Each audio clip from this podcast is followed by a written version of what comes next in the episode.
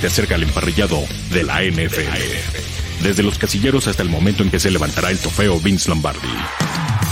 Todo, todo en el camino al Superdomingo. Camino al Superdomingo.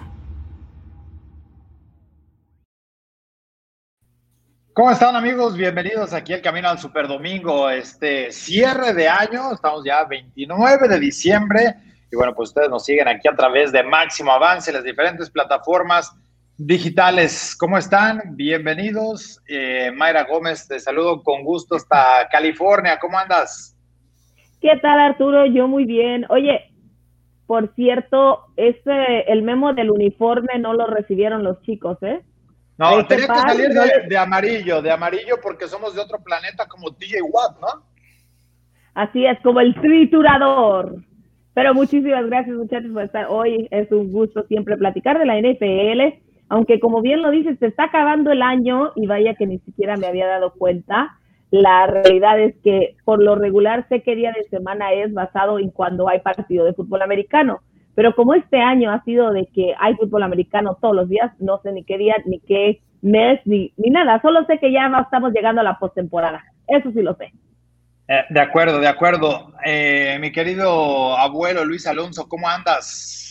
Nervioso, como los coaches que están próximos a quedarse sin chamba en, en la NFL. Se aproxima el lunes negro para muchos. Entonces ya platicaremos quiénes pueden ser opciones de quedarse, pues, desempleados, ¿no? Eh, habrá algunos nombrecillos que saldrán en este Black Monday. Venga. Sí, y vaya que hay varios candidatos de los que hasta se salvaron por ahí. Mi querido Gabriel Pacheco, ¿cómo estás? Bien, bien, Arturo, Mayra, abuelo, qué gusto poder estar con ustedes. Vamos a platicar muchos temas en torno a lo que será la semana número 17 y última de la NFL. ¿Qué se va a definir? Pues todavía algunas cosas están pendientes. Vamos a platicar de ello.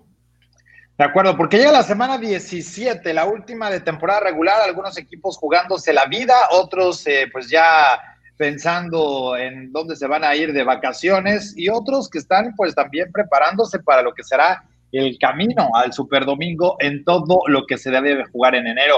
Pero, eh, Coach Tomlin, a ver, ¿con quiénes vas a jugar? Porque pues al final no tuviste semana de descanso, vas a tener coreback. ¿Quién, quién va a ser tu coreback? Uh, ben will not be playing this week. We'll turn toward Mason Rudolph and our young quarterback positional group and, and give those guys an opportunity. Um, we'll look potentially uh, at resting some other guys in terms of making them inactive, but the number of those guys and who those guys are um, will be determined as we push through the week. Bueno, entonces hasta, bueno, ya, ya iremos esperando. O sea, hasta Hasta el viernes, si quieres, te preguntamos por el resto. Aquí te esperamos. Pero si ven, pero si ven, si ven no juega, quiere decir que tendremos a Mason Rudolph con Miles Garrett enfrente, abuelo. ¡Wow! Emoción al máximo. ¿Vendrá la revancha del cascazo o no? Ya se porta muy bien Miles Garrett. O sea, él, él, siempre se ha comportado. Ya hasta es, fue candidato a, al Walter Payton Award. O sea, se portó bien, aprendió la lección y ya es un ciudadano ejemplar ese muchacho.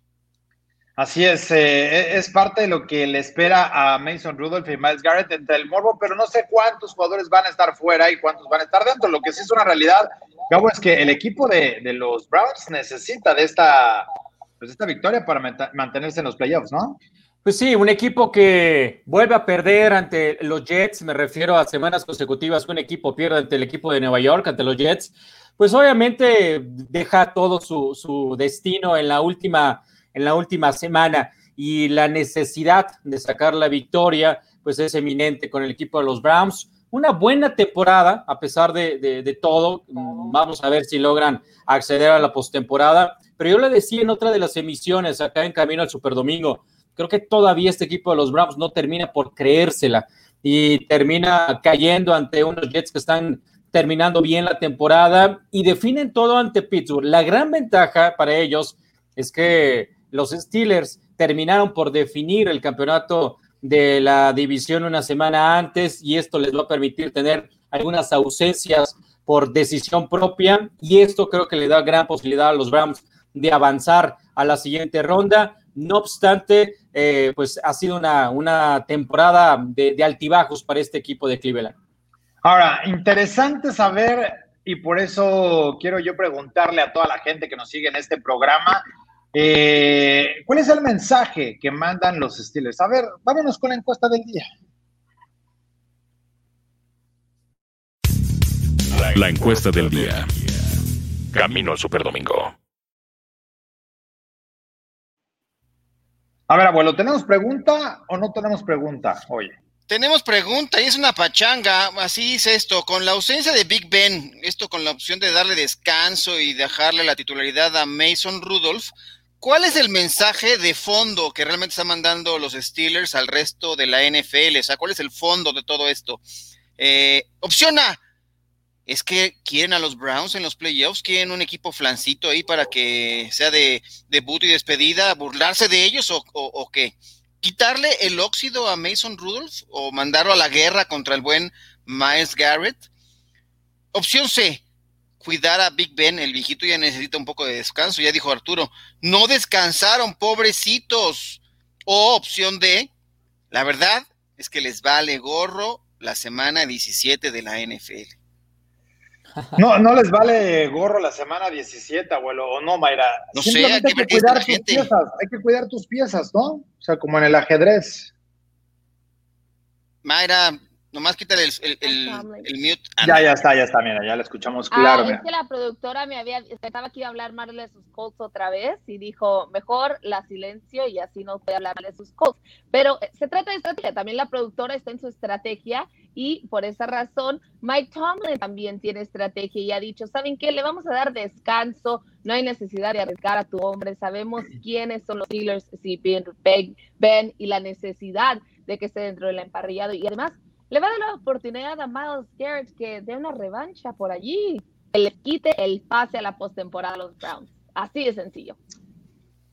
De acuerdo. Eh, ya, ya, ya veremos a ver qué, cómo puede caminar. Ahora, algo que me llamó la atención de lo que dijo Mike Tomlin fue, no vamos a, a, poner a los jugadores en desventaja por la posición. Es decir, no voy a entrar en el capricho de quiero darle el descanso a la persona que es de otro planeta como TJ Watt, que viene de visita, es como E.T., em, para dejar vulnerable a las alas defensivas. No voy a quitar a Minka Fitzpatrick, a Joe Hayden para dejar vulnerables al perímetro. Va a, a, buscar primero por los jugadores que están lesionados, que están un poco tocados, y de ahí ya darles oportunidad para que puedan tener descanso y que no toda la carga vaya sobre un solo jugador aunque esté fuera. Es decir, darle todos los snaps a, alguien en la defensa para que pues, sus linebackers descansen. Eso creo que me parece acertado.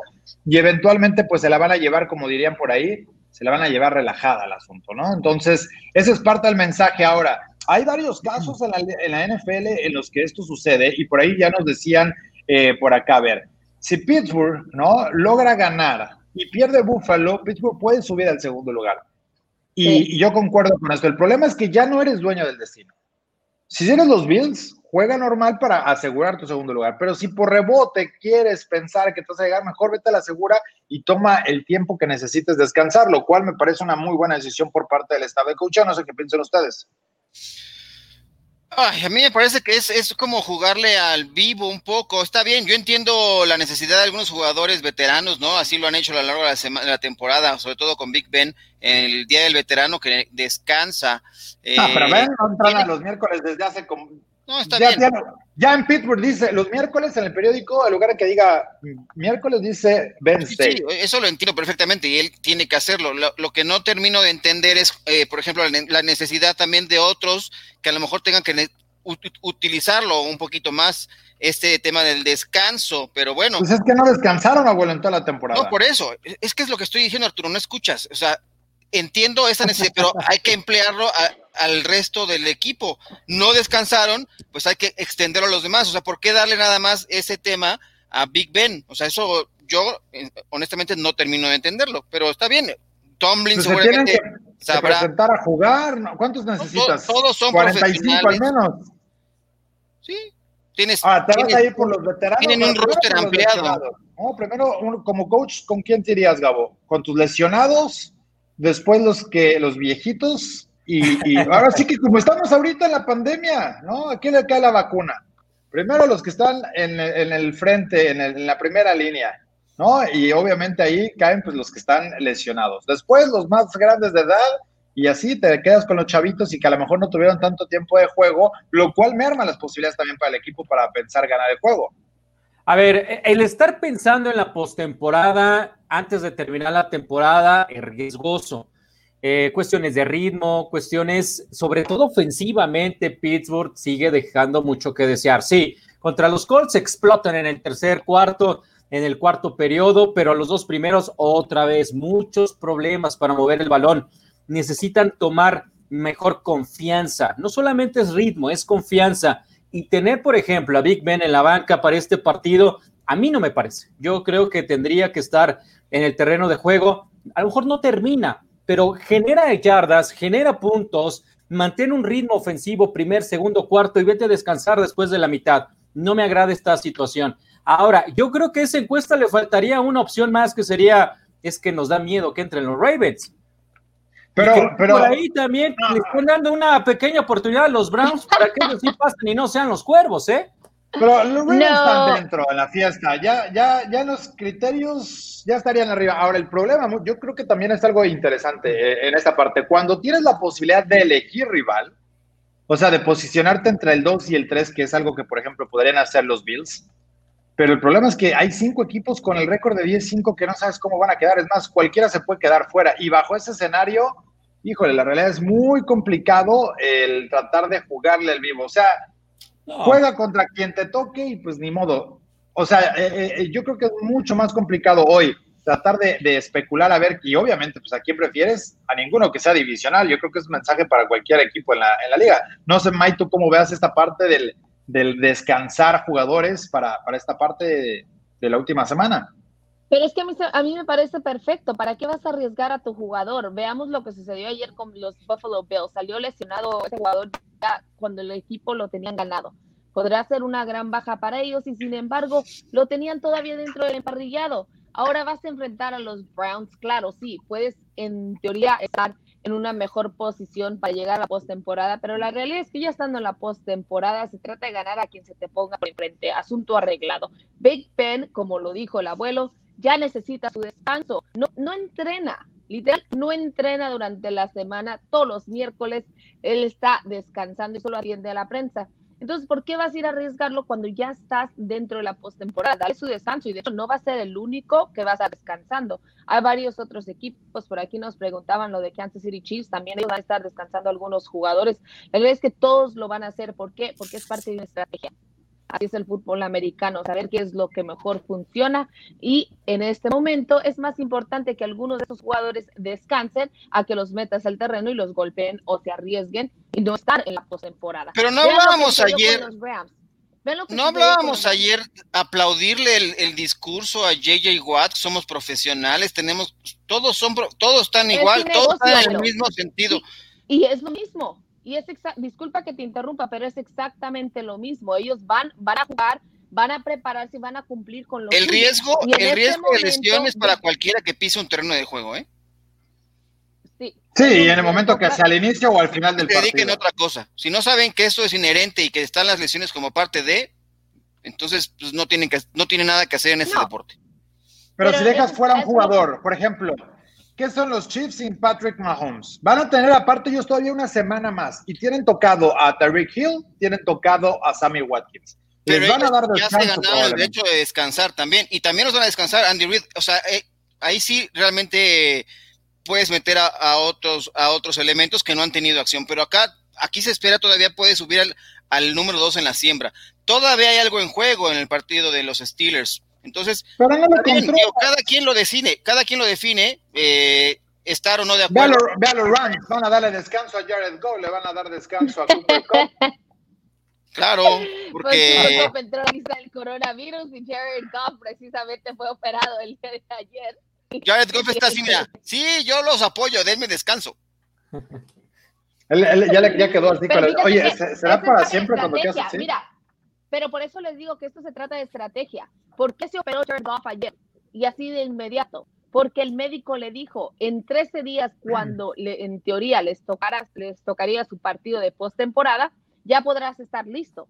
Sin embargo, la otra opción era no operarse y seguir jugando de esta forma, pero dijo, a ver, ¿quiero estar bien para el día del partido de este domingo o quiero estar bien para cuando mi equipo esté en postemporada? Y tampoco iba a estar bien para este partido, ¿eh? No, tampoco iba a estar bien. O sea, bien entre comillas, pero, pero era, era imposible poder lanzar con el dedo pulgar de, O sea, necesitas los tres dedos, ¿no? Para, como, como si fueras Grogu, ¿no? O sea, que estos los necesitas a fuerza para poder tirar la piedra y cualquier cosita por ahí. Pero, pero bueno, ese es parte del escenario. Y ya la gente está aquí escribiéndonos, eh, Gabo, Mayra, Luis sobre este escenario, de qué deben hacer. Ah, y ahorita vamos a, regresar para poder seguir platicando de esto, pero también me preocupa un poco el qué es lo que debe hacer un equipo cuando has estado tan mal en la campaña porque pues dicen que cuando ves las barbas de tu vecino cortar hay que ponerlas a remojar, abuelo. ¿Qué dijo Doc Peterson por pues, lo que puede ser para los otros que van a echar? Um, I do want to meet with certain guys and, and you know leaders of the team and, and anybody that wants to come in and, and, and chat and and uh, and do do the final you know uh, evaluations right there and, and obviously a team meeting and then exit physicals and all that kind of stuff. And it takes pretty much uh, the whole day to kind of get through all of that. And and then really once you're once you're in after that it's just um, you know you're into off season mode and, and you're really you know you're focused on diving into your roster again and, and evaluating the players and and um, you know starting uh, the process maybe even on potential free agents and you just the thing the cycle just starts over you know and and uh, uh, you gear up for another season Es como que tiene mucha confianza Doc Peterson de que va a estar presente el día después del, del cierre de la temporada regular, ¿no? Él ya está hablando de cómo es el proceso de un lunes posterior al cierre de la temporada regular. Eh, y, y, yo lo, yo, yo pondría en, bueno, en, tela de juicio si es que realmente él tendrá esa posibilidad o si será uno de los coaches que pueda morder el polvo y ser despedido. Eh, no creo que sea el caso, pero eh, hay que recordar que eh, aquí en Camino Super Domingo, ya lo mencionamos en algún momento, el, dueño del equipo no le garantiza que vaya a ser el head coach para la próxima temporada. Yo creo que la mejor decisión sería que se quede en el puesto y que le pongan un coordinador ofensivo, porque eh, él ha demostrado que sí, e, es, muy hábil, es muy bueno para hacer esa posición, pero eh, me parece que lo ha rebasado en, ciertas circunstancias. Ha sido muy arriesgado. Entonces, yo creo que puede ser uno de los coaches que podría estar en la tablita, ¿no? ¿No? Quizá lo salve eh, su, el haberle dado ya un título de Super Bowl a este equipo, pero habría que pensar muy bien en aquellos que ya están también con los días contados de aquí al lunes, ¿no? A mí más que nada me parece que está haciendo como un como un, certamen para convencerlos de que él ya conoce la estrategia, de que él ya sabe lo que va a suceder, ya conoce al equipo, ya le dio un Super Bowl, ya ha estado allí, los llevó a la postemporada de tres o tres de cinco, cinco temporadas. Creo que más que nada es lo que estaba él tratando de hacer, de decirle, ¿sabes qué? Confía en mí, yo, yo puedo seguir aquí, yo debo seguir aquí. Eso más o menos fue lo que a mí me dio la idea de lo que estaba diciendo Peterson. Sabemos que el dueño, como lo acabas de decir, abuelo, no está contento con él. Y no está contento con él porque, pues, ¿quién va a estar contento cuando te hacen, gastar millones de dólares en un quarterback que es franquicia y terminas por mandarlo a la banca y pones a un novato, muy aparte de lo que haya, sucedido dentro del parrillado, la verdad es que no veo cómo el, el dueño del equipo puede estar contento con el entrenador en estos momentos. Yo creo que como igual podría estar en estos momentos, ¿no? Eh, este contento por la decisión de John Harbaugh de echar a Joe Flaco y traer a Lamar Jackson al campo. Pero definitivamente eh, hay que tomar riesgos y esta temporada ha sido muy mala para el conjunto de los Eagles. Eh, no es algo a lo que estén acostumbrados de por sí cuando llega, tienen un récord perdedor, pero fue de 7-9 y de ahí ganan eh, el Super Bowl, después eh, se han quedado ahí apenas eh, tratando de llevarse la división y este año pues ha sido francamente terrible para cualquiera del este de la nacional.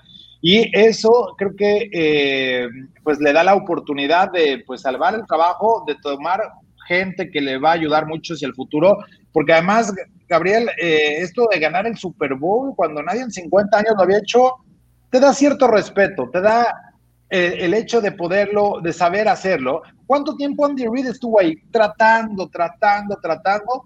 y estuvo, ¿no? se quedó. Y tuvo récords, tuvo años, de hecho se va cuando tiene una, su última campaña de 4-12 y porque sabían que la fórmula estaba de alguna manera desgastada. Pero por ahí tuvo otra temporada perdedora antes cuando había estado peleando eh, los playoffs, ganando la, bueno, jugando la final de conferencia, incluso llegan al Super Bowl y al año siguiente se van con un 6-10 con Andy Reid. Entonces, creo que la paciencia es parte de lo que va a traer y con justa razón para, para Doug Peterson la oportunidad de seguir el próximo año. ¿eh? Es que ese Super Bowl precisamente del que hablas es lo que le da la legitimidad para buscar una nueva oportunidad. Eh, lo han dicho bien, después de un arranque con una temporada negativa, llega el Super Bowl, después 9-7, otra vez 9-7, y esta temporada sí ha sido atípica, y no solamente para los Eagles, sino en general para toda la división. Sin embargo, es un coach que ha demostrado tener el talento y la capacidad para comandar este equipo a cosas grandes. Yo sí le daría una oportunidad para que el próximo año se mantuviera al frente, pensando precisamente en estas situaciones que llevaron a tu coreback estelar a perder calidad, a perder confianza, a estar ahora en la banca y desde ahí estar observando los partidos y ver cómo es esta transición con Hurts para que el equipo de Filadelfia pudiera tener una buena temporada el próximo, volviera a resurgir. Creo que ese Super Bowl y dos campañas posteriores con récord ganador le debe dar todas las eh, el respaldo y las cartas suficientes para que se mantenga el día después de la semana 17. ¿Quiénes están en el caldero, abuelo? A ver, eh, échate la, lista. ¿Quiénes son los que están en peligro de perder su trabajo? para mí, el que debe estar en, el, en, el, en, la posición más caliente, Adam Gaze. Adam Gaze me parece que ya tiene las horas, eh, o sea, ya se robó este oxígeno en la NFL. esta marca de dos, aunque dos triunfos consecutivos para cerrar la temporada, me parece que no, no le debería de alcanzar pero yo insisto que algo le sabe a la dirigencia del equipo de los Jets para que lo mantengan en el puesto. Ya corrieron al coordinador defensivo, ya corrieron a no sé cuánta gente, pero él sigue ahí y me parece que tendría que ser el primero en irse acabando la temporada regular. Romeo Crenel, que está como interino en los Texans, no va a seguir en el puesto, ya están haciendo las entrevistas necesarias. Doug Marrone para mí también es otro que se tiene que ir de los Jaguars. Con, la con el primer pick que tiene ya asegurado el equipo Jacksonville, me parece que tendrán que reestructurar el equipo para a partir de ahí relanzar eh, esta, una, reconstrucción de esta franquicia. Y finalmente, Raheem Morris creo que podría ser otro que está como interino, que no creo que se vaya a quedar como el ya el head coach eh, de planta para los Falcons de Atlanta la siguiente temporada. Si bien algo mejoró el equipo, ese, ese récord de 4-11 me parece que es muy complicado. Eh, creo que son los, los coaches que están como que más en la tablita, ¿no? Ya hablábamos de Doc Peterson, me parece que se ganó una nueva oportunidad, que son los que van a estar eh, perdiendo la chamba en el lunes, en el Black Monday. Pues ya más como domingo, porque ya muchos de ellos desde el domingo les dicen hasta luego. Ya ves que estuvieron, como acabas de mencionar, el interino, que no esperaron ni siquiera para el final de la temporada. Los Detroit Lions, los Texans y los Atlanta Falcons le dijeron adiós a sus entrenadores ya desde antes, pero tradicionalmente este Black Monday ya se adelanta a cada, a cada año más. ¿Y quiénes creen que puedan ser, perdón, perdón Arturo, que hay algunas opciones de candidatos dentro de las, eh, por ejemplo, Eric Bienemy, ¿Crees que ya, ya este se le dará la oportunidad finalmente este año de dar el brinco a ser un head coach? Puede ser, yo, mira, hay lo único en lo que no puedes eh, escatimar en la NFL, eh, y yo creo que también en el fútbol americano colegial, es en el sueldo de tus coaches. Y eso, la gran oportunidad que te da es que no hay un tope salarial. Ahí le puedes pagar lo que quieras. Si le quieres dar 100 millones de dólares a John Gruden, si le quieres dar otros 100 millones a Bellamy, si le quieres dar lo que tú quieras, pues se puede hacer y vas a tener contento a tu coach. Eh, obviamente todos quieren ser el head coach, ¿no? Quieren ser el entrenador en jefe, quieren ser el patrón, el mero, eh, bueno, del equipo. Pero eh, claro que, que, cuando tienes un jugador y un calibre de ofensiva como la que trae Andy Reid ahí con los Kansas City Chiefs, yo estaría cómodo en esa posición y puede sonar un poco conformista, además de todas las eh, restricciones y cosas que hemos visto que, eventualmente no les han dado trabajo a los grupos minoritarios en la Unión Americana como entrenadores en jefe. Entonces, yo siento que podría tener una gran posición para poder buscar dinero si es lo que quieres, si quieres la posición de ser head coach, está ahí. Porque además la tendencia de los coaches es mucho más joven y aunque puede tomarlo y puede ir de bien o le puede ir mal, que eso yo creo que sería la, primera tendencia, sería eh, no tomes el trabajo, mejor genera dinero y, sigue luciéndote porque además tienes un equipo con el potencial para que hagas lo que quieras y eventualmente hasta podría ser el heredero del, trono, ¿no? Sí, claro, él, tiene esa posición y tendría una gran posición ahí en los Chiefs de Kansas City, pero hay otros, otros candidatos. Robert Saleh ya vemos, ¿no? Como buena opción como coordinador defensivo. Eh, ¿Quién más? El de los Bills de Buffalo también, que ya estuvo mucho tiempo en, los Patriotas, también puede ser una buena opción de dar el brinco a ser ahora un head coach en algún otro lado. Sí, la, decisión estará interesante. Ajá. ¿Quién te gustaría, Mike? Siempre, es muy interesante ver quiénes hacen el brinco y quiénes no. La temporada pasada ya Robert Salah había tenido un par de entrevistas. Este año empezó a sonar mucho, especialmente en los Detroit Lions, que hasta los políticos enviaron la carta diciendo que era a quien ellos querían. La verdad me encantaría verlo, pero a la vez me, ahora sí, me duele mi corazoncito verlo partir y las posibilidades de que se vaya del equipo de San Francisco, porque siempre ha sido un encanto verlo gritar y compartir esa energía con los jugadores y ese esa es una de las claves de por qué el día de hoy esta defensa de San Francisco sigue estando entre las mejores de la NFL. Entonces creo que sí es el momento, tiene liderazgo, tiene la mentalidad y ha estado trabajando muy bien de la mano de Kyle Shanahan. De hecho, Kyle ha dicho en varias ocasiones que le ha permitido ser un poco más que un coordinador defensivo, o sea, como tomándolo de la mano. Y creo que sería el momento adecuado para que un equipo tomara la oportunidad de que él fuera el líder de ellos de la franquicia. ahora hay muchas opciones, hay pocas vacantes, esa es la realidad, aunque últimamente cada año hay seis, ocho puestos que, llegan a moverse y que es un alto, pues es un alto movimiento, o sea, tener el 25% de vacantes, 20, 16% es creo yo elevado. Pero Dennis Allen, por ejemplo, puede ser uno, ya decías lo de Eric Bienemy, eh, se habla mucho de Joe Brady, de hecho ahora que estuvieron con nosotros también las NFL Girls, estaban mencionando, ¿no? Eh, ya es la parte de pues oye, ya hay ruido por Joe Brady. Eh, el caso de Todd Bowles, que también por ahí había sonado un poco de Todd Bowles, ah, yo no creo, ya tuvo, su, oportunidad, con los Jets y, vimos lo que hizo, pero bueno, puede ser que sea el equipo. Y, ¿sabes quién suena muchísimo? Eh, Campbell. Ah, también eh, Matt Campbell, eh, este coach de, Iowa State, eh, ha, estado tremendo, sonando muchísimo, ¿no? Para que pueda también sumarse. Urban Meyer mucho también, ¿no? De dar el brinco de la de Ohio State, bueno, que estuvo, llegar a la NFL, no sé si sea. Yo no creo que los consagrados del college hoy quieran ir y después de lo que vimos con Nick Saban no es la posición privilegiada. ¿Por qué? Porque además el talento que ellos tienen se basa en reclutamiento, ¿no? No es ninguna novedad que Nick Saban y los eh, el equipo de Alabama siga ganando campeonatos y que siga estando en la palestra. Yo veo, Gabo, que, que ese tipo de perfil de coach reclutador lo puedes hacer en el colegial porque convences a las mamás, convences a todos y te los traes a jugar pero, pero al final en la NFL cambia ahí, las reglas son muy distintas cuando tienes que reclutar y tienes que construir un equipo. Entonces, eh, evidentemente para un jugador, un coach consagrado que incluso rechazó el poder ir a la Universidad de Texas. Entonces, a, ese grado de decir, espérenme, y, mira que, que, que, UT podría ser un equipo con los Longhorns capaz de reclutar lo que quieras en el, en el estado.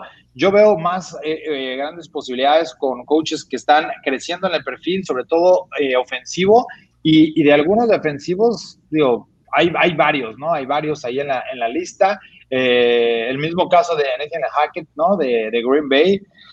Eh, ya decías Byron Leftwich, pero, sí, va a, estar, va a estar interesante ver quiénes son los, los candidatos para tomar eh, los, los, trabajos, ¿no? Yo coincido con esta parte, los consagrados en, el college no los veo en NFL, no, no, no veo que, que estén arriesgando su prestigio, tantos años de construcción en la NFL, que es otro mundo, que es una situación que ha eh, sepultado a algunos y que terminan regresando al colegial. Anthony Lynn, no lo mencionaron, creo que también está en la, en la silla caliente el head coach del equipo de los Chargers, otra vez quedándose corto y hablando de minorías, ¿no? De, estos eh, coaches eh, de raza negra que podría perder un puesto y creo que Lynn está en esta situación desafortunadamente eh, no, no ha podido con el equipo de, Los Ángeles Chargers y creo que hay que ponerlo en esta lista de los que el próximo lunes podrían estar ya perdiendo su puesto. Preguntaba por ahí Jesús Niebla, ¿y qué pasa con McCarthy? ¿Lo van a aguantar? Ya dijo Jerry Jones que lo va a aguantar, ¿no? Que va a ser el tema ahí. Eh, Cada año decía lo mismo con Jason Garrett, para que vayan aprendiendo una década. Y lo mantenía hasta que finalmente se cansó y dijo, ya no, o sea, hoy, hoy sí creo que McCarthy va a seguir, Mike Nolan no creo, creo que esa es la opción que tiene que venir el cambio en la coordinación defensiva de los Parece que se va Moore, ¿eh? Moore es candidato para irse a, dirigir en, ajá, entonces es, es, joven, el coordinador ofensivo de los Cowboys tiene propuestas para irse a entrenar a nivel colegial, entonces eso habría que ver que, cómo lo suple también el equipo de los Cowboys. Hay que pagar, ah, cuando quieres quedarte con un coordinador, ahora recordar que Keller Moore no es gente de McCarthy, ¿no? No, no él, lo, hereda, entonces ese tipo de situaciones también eh, no van muchas veces de la mano porque no es tu equipo de trabajo tanto por el coach como del otro lado del equipo. Es decir, ¿con qué cara Jerry Jones les dice, oye, se va a quedar y le voy a poner todo el dinero a Kellen Moore cuando no es parte? Y tampoco para Kellen Moore va a decir, pues yo aquí no quepo, ¿no? Y dicen que el muerto y el arrimado a los tres días apesta. Entonces, es algo que, eventualmente tendría que, estar considerando eh, Moore para poder tomar una buena oportunidad e irse, que es caso distinto con lo de BNMI, con lo de eh, yo me atrevo a pensar también en Byron Leftwich. Yo creo que Byron Leftwich,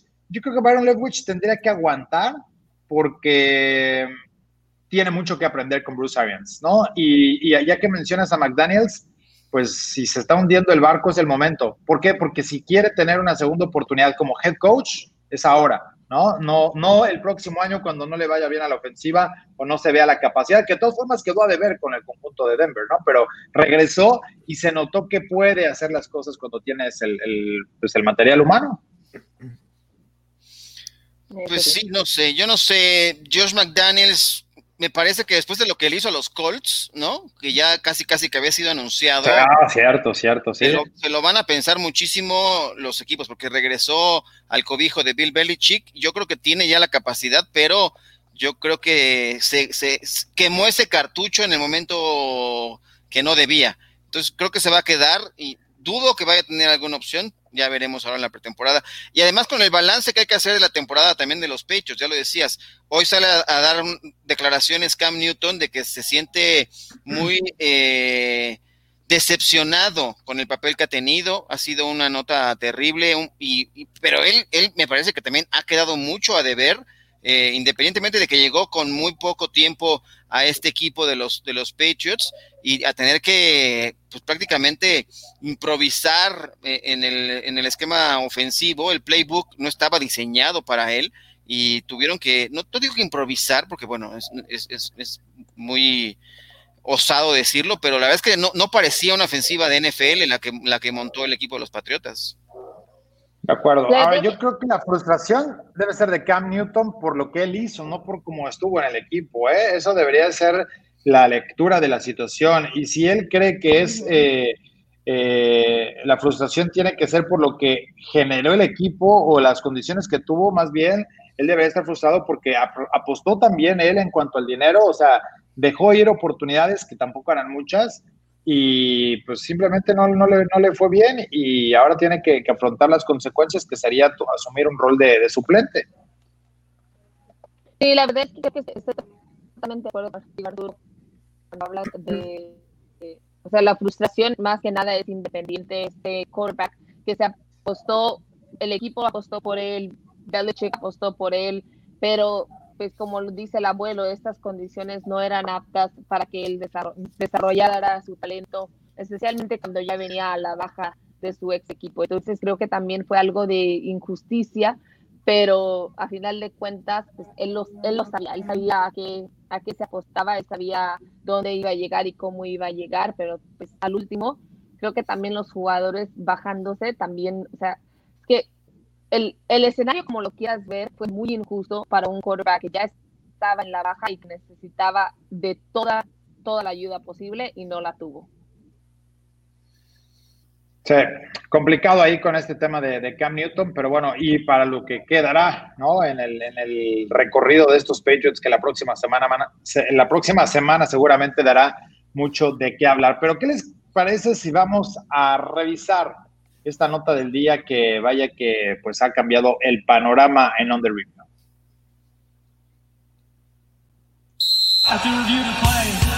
Review. Este es el análisis de la noticia del día. Esto es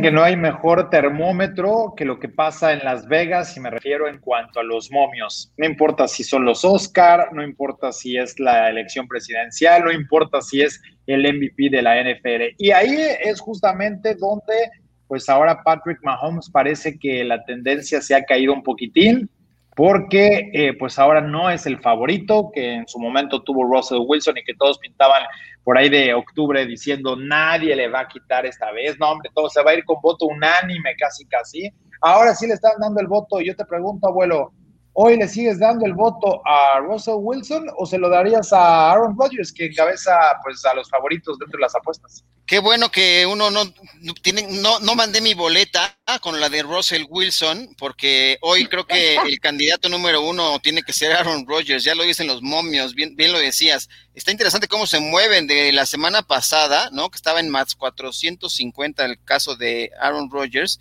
y ahora, eh, ahora está en menos 260, ¿no? En los casinos. Eh, yo también creo que ya se ganó. A mí ya me ganó, entonces yo ya, taché mi, mi, mi, boleta.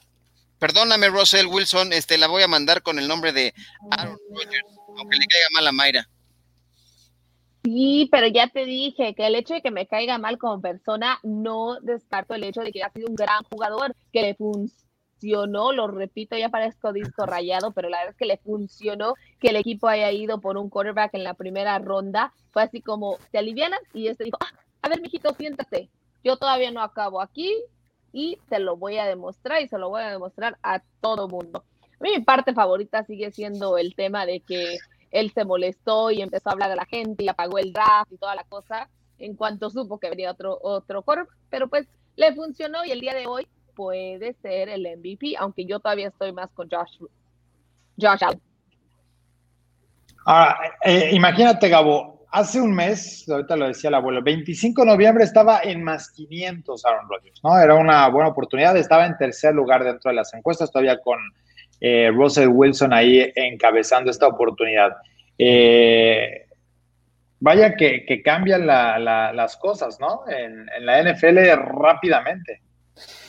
Es, una tendencia con base a lo último que hiciste, ¿no? E, es una tendencia que tiene que ver mucho con lo más reciente que estás demostrando y creo que por ello ha levantado otra vez Aaron Rodgers. Yo estoy con, con Mayra, ¿eh? a mí me parece que Josh Allen es, debería ser un candidato a la altura de Rodgers, de Patrick Mahomes para llevarse el MVP de esta temporada.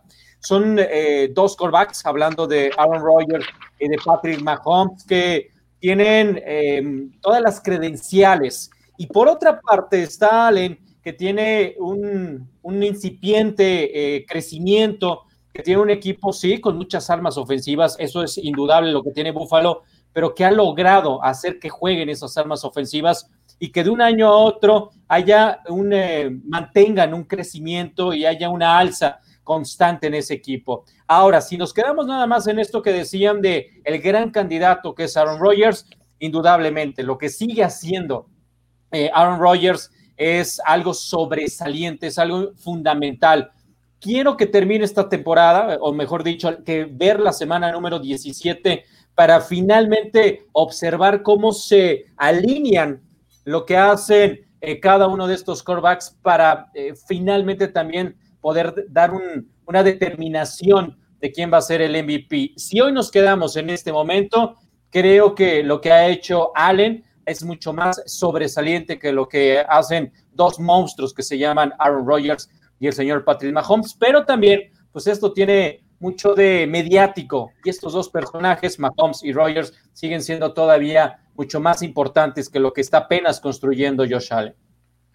¿Quieren eh, saber cómo estaban las cosas al inicio de la temporada en Play City Apuestas? el momio, bueno, ahorita les doy el momio de Aaron Rodgers, pero habían 10 quarterbacks que encabezaban la lista y no estaba el quarterback de los Green Bay Packers. Incluyo eh, a Cam Newton, incluyo en esa lista a Carson Wentz, incluyo a, bueno, De esos son los dos más llamativos que dirías, pero Dak Prescott estaba ahí, que eventualmente no terminó la temporada, que probablemente hubiese estado en la conversación para el ritmo que traía y las necesidades tan ofensivas que tienen los Cowboys, ¿no? Pero cambian mucho las cosas de pronto y evidentemente una lesión eh, alborota toda esta parte. Pero pagaba más 3 mil Aaron Rodgers antes de iniciar la semana 1, es decir, con 100 pesitos que le hubieran metido, se hubieran llevado 3 mil para que le calculen el impacto de, la diferencia que, podía generar. O sea, bastante, bastante alta y evidentemente, bueno, pues es una, eh, tendencia sólida para el crecimiento que ha tenido. A mí me llama la atención, Cam Newton, en serio, pagaba 2.500 y Carson Wentz más 1.800, así que era dos veces casi el favorito para que pudiera llevárselo sobre lo que tenía la tendencia eh, precisamente Aaron Rodgers, pero pues las cosas cambian en la NFL y en esta semana 16 tiene esa gran posibilidad. Ojo, es muy probable que tanto a Josh Allen como también a el, caso de, Patrick Mahomes no los veamos todo el partido y creo que ahí Aaron Rodgers tiene esa, gran posibilidad porque además juegan bien. El mejor quarterback en la historia en pases de touchdown en, un mismo cuarto ha sido Aaron Rodgers con eh, la, más de 20 pases de anotación en el segundo cuarto. Así que si lo dejan hasta el descanso, pues seguramente ya tendrá el camino recorrido del partido, ¿no? No, también, oye, eh, Tom Brady no se merecería estar también ahí en la mención de este Brady pagaba más, a mil, más 1600. Ahorita eh, Brady no sé en, qué números, cómo están los números de, de, Terminó con 13 años de sequía de playoffs del equipo de Tampa Bay. Los Buccaneers son relevantes una vez más en la NFL gracias a Tom Brady. Los tiene en postemporada eh, me parece que no, habría que desdeñar la opción de ese veterano. Si, si, ponemos a Josh Allen, que me parece que también tiene todos los merecimientos, por supuesto, también me gusta muchísimo lo que ha hecho el coreback joven de los Bills de Buffalo, pero no olvidarnos de, del maestro, bueno, no maestro, me cae medio mal, pero del señor Tom Brady.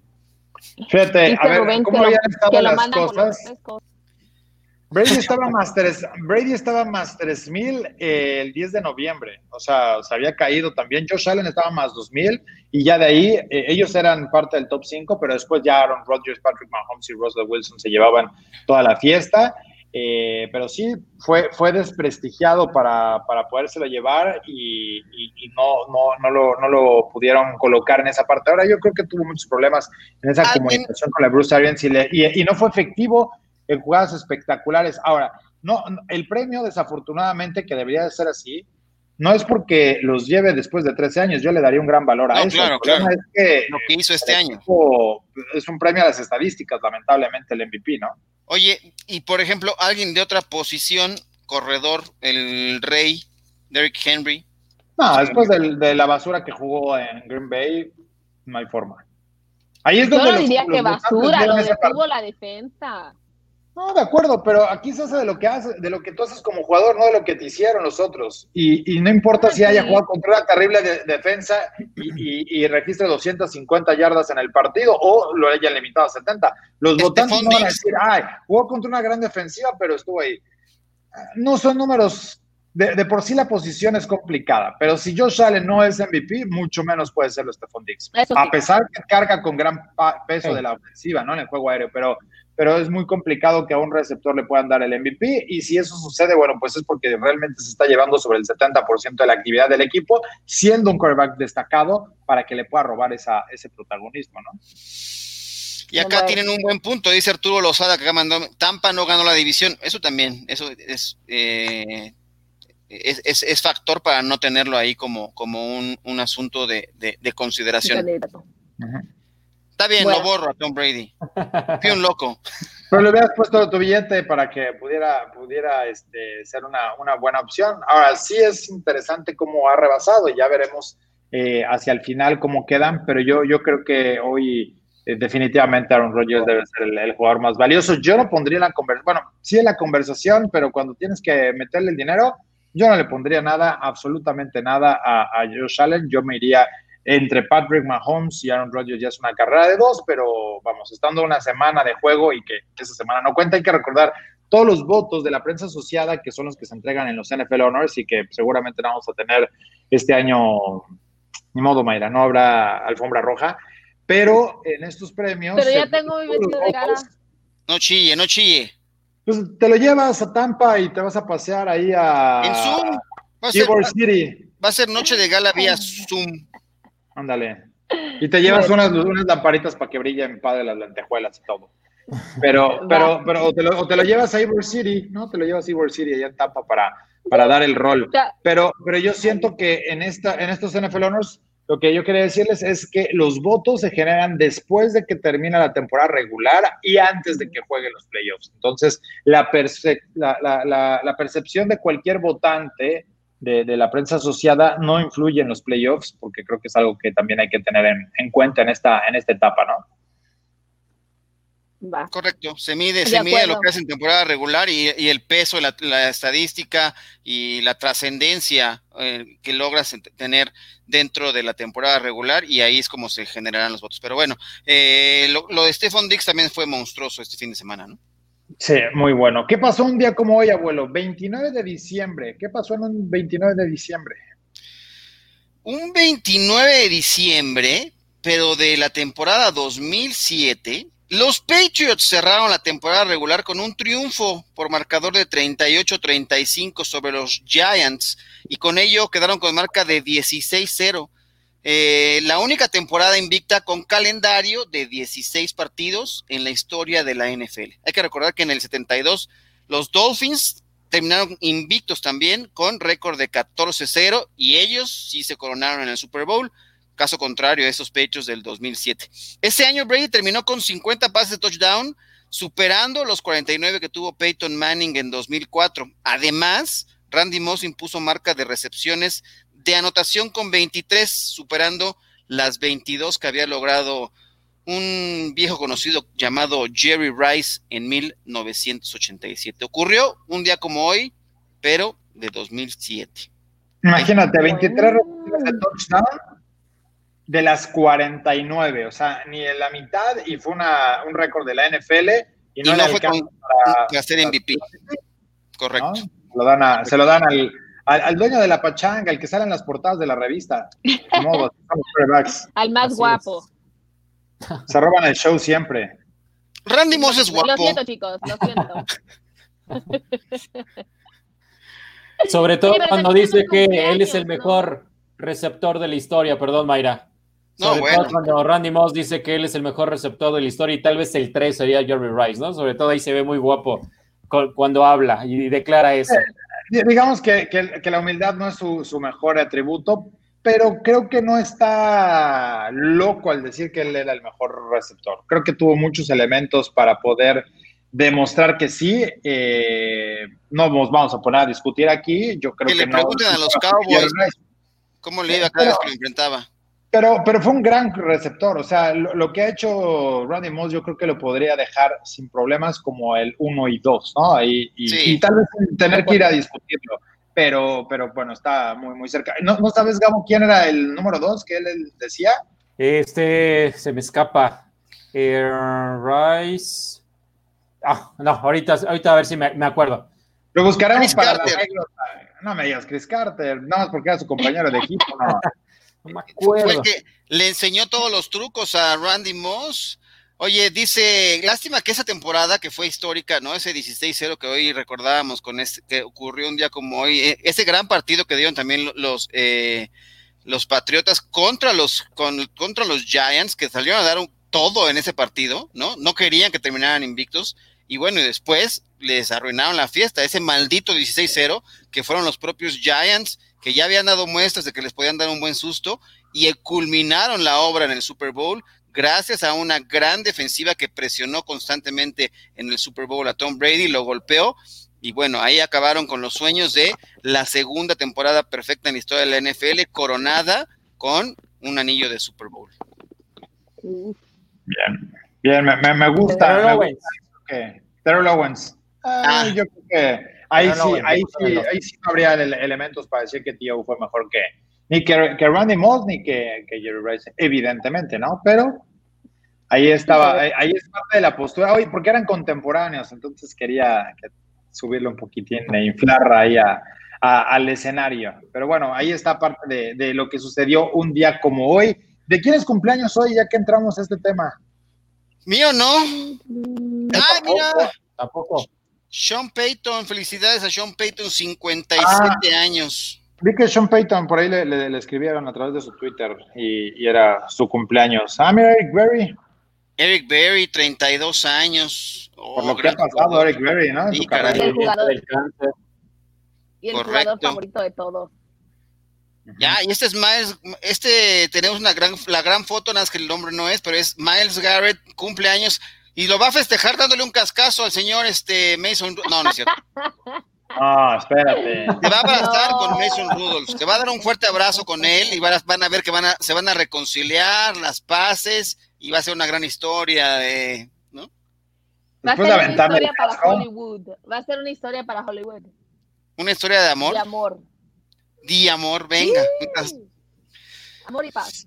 Mira, se respeten en la cancha y no se den de cascazos eh, como arma, que ya lo hablamos, ¿no? Fue la- una, una escena muy lamentable, lo peor que yo he visto en un terreno de juego en la historia de este deporte tan maravilloso. Eso fue terrible, pero bueno, aprendió la lección y le deseamos un feliz cumpleaños al señor Miles Garrett. De acuerdo, de acuerdo. Pues ahí está. Felicitación de parte de todo el equipo de Máximo Avance. Te mandamos un fuerte abrazo, me quedo Miles. También a, a, a Sean y Eric también. Eh, más notas, más de lo que ha sucedido hoy que, que hubo por ahí. Eh, hay, hubo ya acuerdo para los playoffs, ¿no, Mike? Con la, entre NFL Así y la es, asociación Arturo. de jugadores. Hoy, hoy hace unas horas tuvieron una conferencia, una llamada telefónica donde la NFL y la NFLPA, los jugadores, decidieron que no va a haber burbuja para la postemporada y que además van a continuar con el protocolo del coronavirus, los van a estar dando las pruebas de todos los días y van a estar aislados de sus familias siempre y cuando pues ellos no estén, si es que la familia no está haciendo el protocolo, si lo están haciendo, entonces ellos sí tienen en sí una burbuja personal, pero van a continuar con los mismos protocolos que han tenido hasta el día de hoy. Oye, ¿y hay un plan con los árbitros, Mayra? Con algunos que han sido también, se han sido ah, víctimas también de, la enfermedad. Eh, ¿Hay un plan específico con los árbitros de cara a los playoffs de la NFL?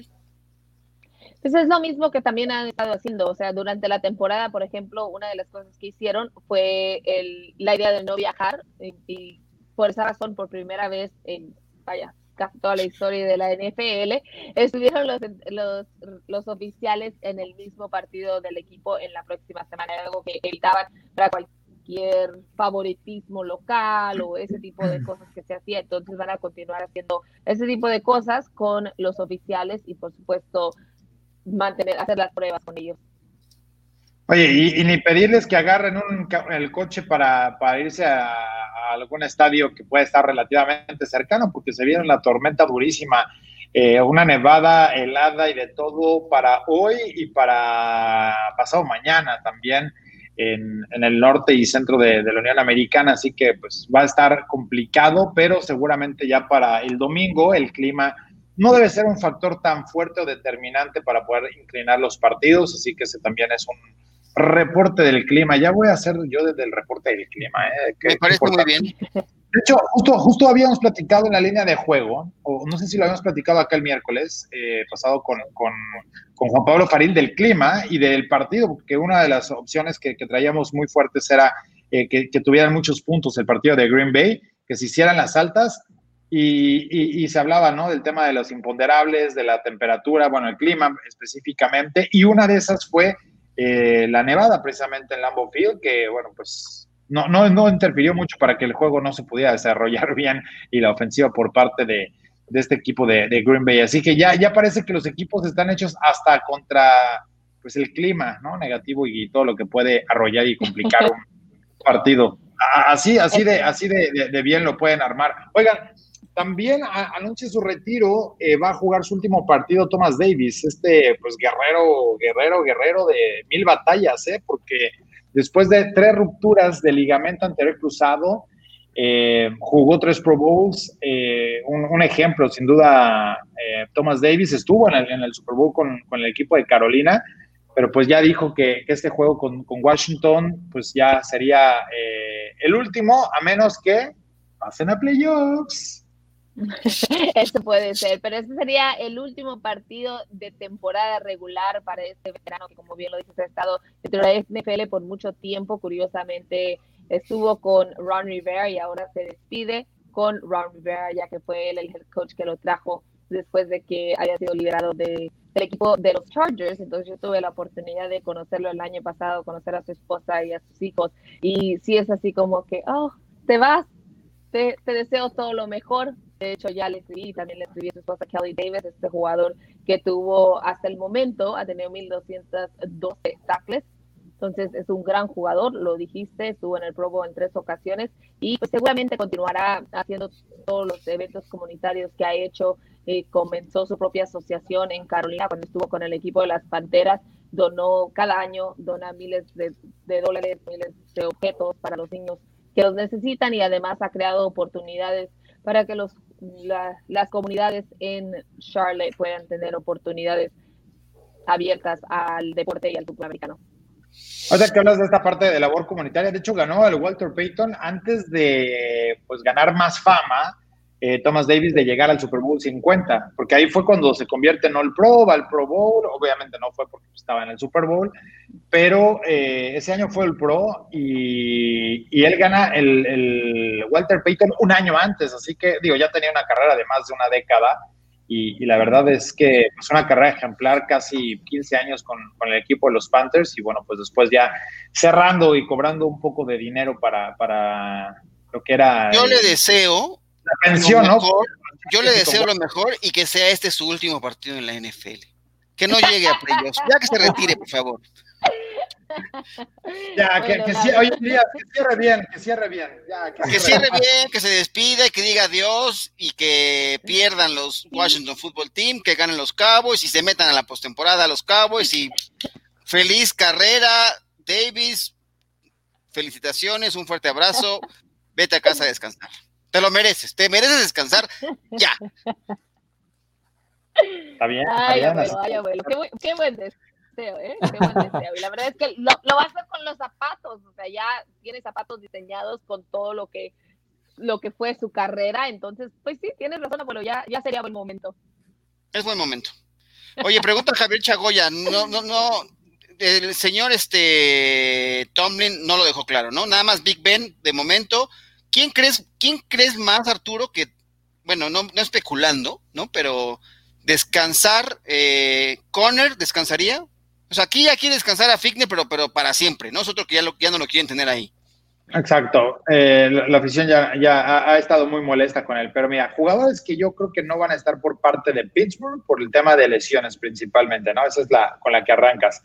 Eh, yo creo que le, después de que no es bueno Spillane, yo creo que no va a jugar Spillane. Yo creo que lo van a aguantar para que pueda regresar ya para la ronda de, de, de comodines.